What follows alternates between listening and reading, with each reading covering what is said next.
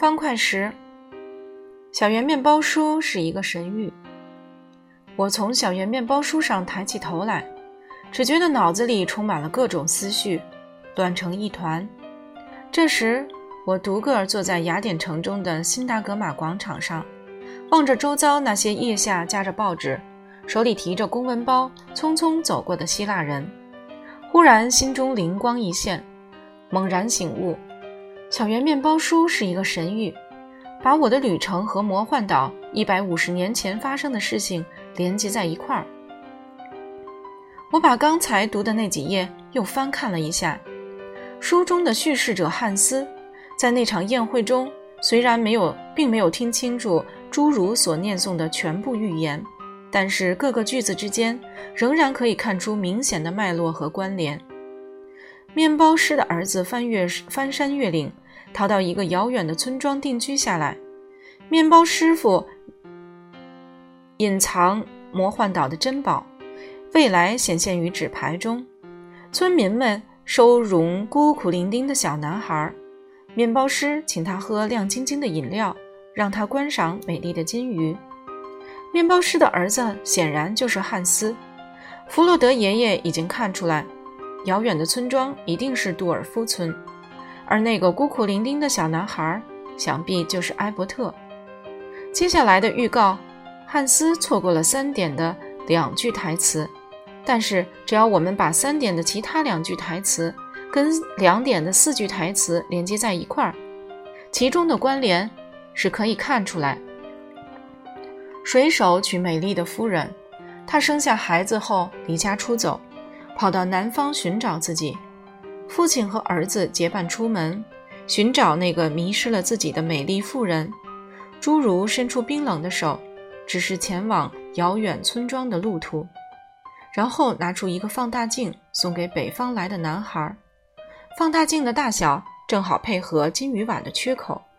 金鱼不会泄露岛上的秘密，但小圆面包叔会。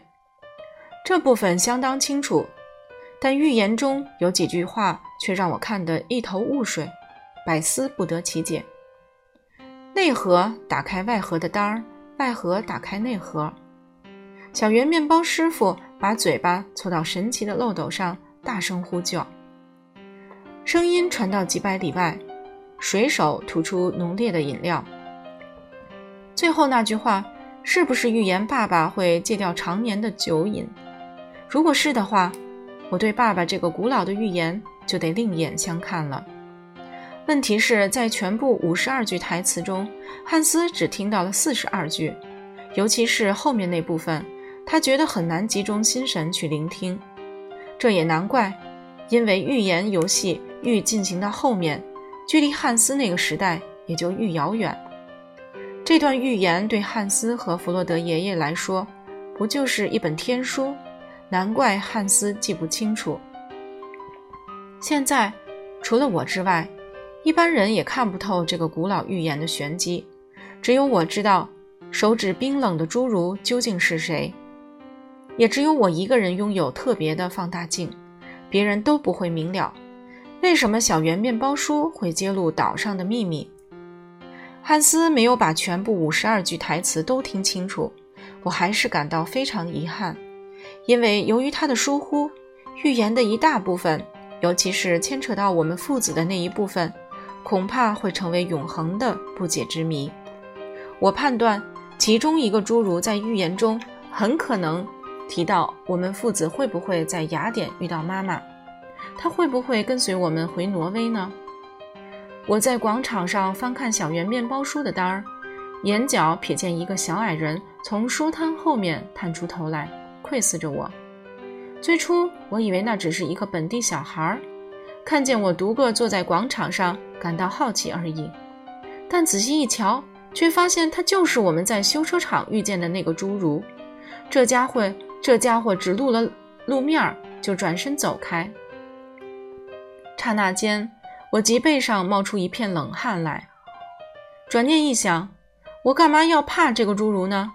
虽然他一直跟踪我，却没有做出任何伤害我的举动呀。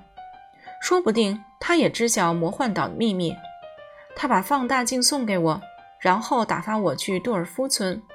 目的也许就是要我揭开这个秘密。如果真是这样，我就不应该责怪他一路跟踪我，查看我的阅读进度。这毕竟是一本难得一见的奇书。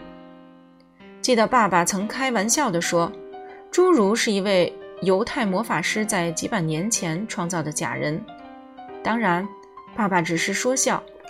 但如果这是真的，这么个魔法师也许会认识埃伯特和汉斯。